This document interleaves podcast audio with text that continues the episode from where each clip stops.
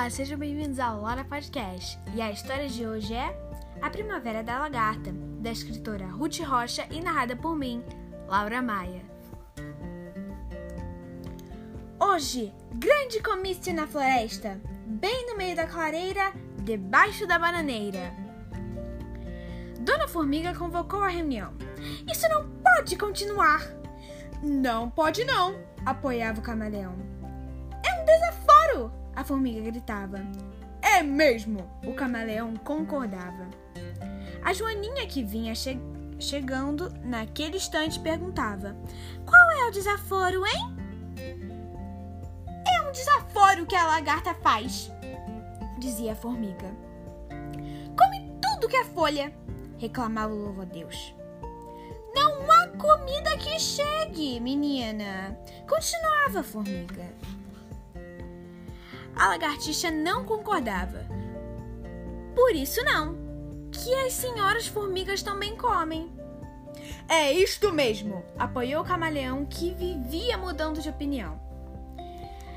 É, é, é muito diferente, disse a formiga. Depois a lagarta é uma grande preguiçosa, vive lagarteando por aí.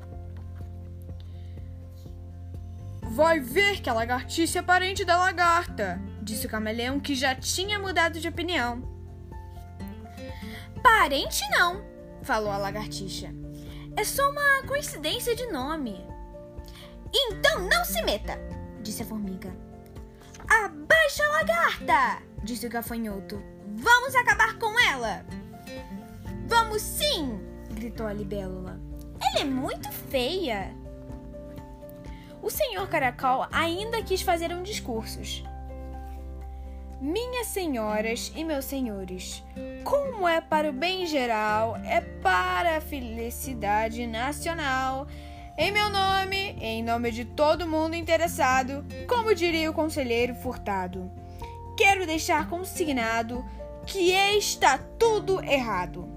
Mas como o caracol era muito enrolado, ninguém prestava atenção no coitado.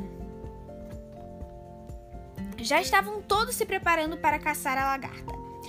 Abaixa a feiura! gritava a aranha como se ela fosse muito bonita. Morra, comilona! exclamava o louva-a-Deus, como se ele não fosse comilão também. Vamos acabar com essa preguiçosa! berrava Cigarra, esquecendo sua fama de boa vida. E lá se foram eles, cantando e marchando. Um, dois, feijão com arroz. Três, quatro, feijão no prato. Mas a, pri a primavera tinha chegado, né? Por toda parte havia flores na floresta. Até parecia festa. Os passarinhos cantavam e as borboletas, quantas borboletas, de todas as cores, de todos os tamanhos, borboleteavam pela mata. E os caçadores procuravam pela lagarta. Um, dois, um, dois, feijão com arroz e perguntavam às borboletas que passavam: Vocês viram a lagarta que morava na moreira? Aquela preguiçosa comilona horrorosa! As borboletas riam, riam, iam passando e não respondiam. Até que veio chegando uma linda borboleta. Estão procurando a lagarta da moreira? Estamos sim, aquela horrorosa comilona! E a borboleta bateu as asas e falou: Pois sou eu. Ah, não é possível! Não pode ser verdade! Você é linda! E a borboleta sorrindo explicou. Toda lagarta tem seu dia de borboleta. É só esperar pela primavera. Dona Formiga ficou muito espantada.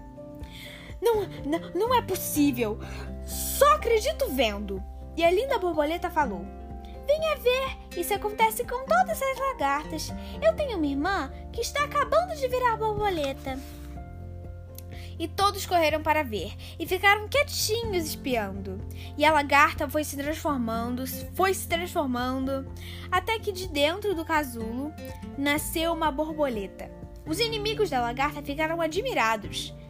Só pode ser um milagre, disse a formiga envergonhada. Bem que eu falei, disse o camaleão que já tinha mudado de opinião. Primeiro, os ovos de borboleta menores são menores que uma cabeça de alfinete.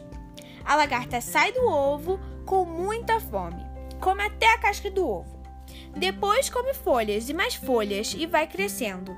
Troca de pele várias vezes, até se pendurar num galho de cabeça para baixo. A lagarta se transforma numa crisálida ou polpa. E depois de uma ou duas semanas, a pele da crisálida se rompe e sai a borboleta. Devagarinho a borboleta abre as asas e voa. E a borboleta falou: É preciso ter paciência com todas as lagartas se quisermos conhecer as borboletas. Fim. E aí, gostou dessa história?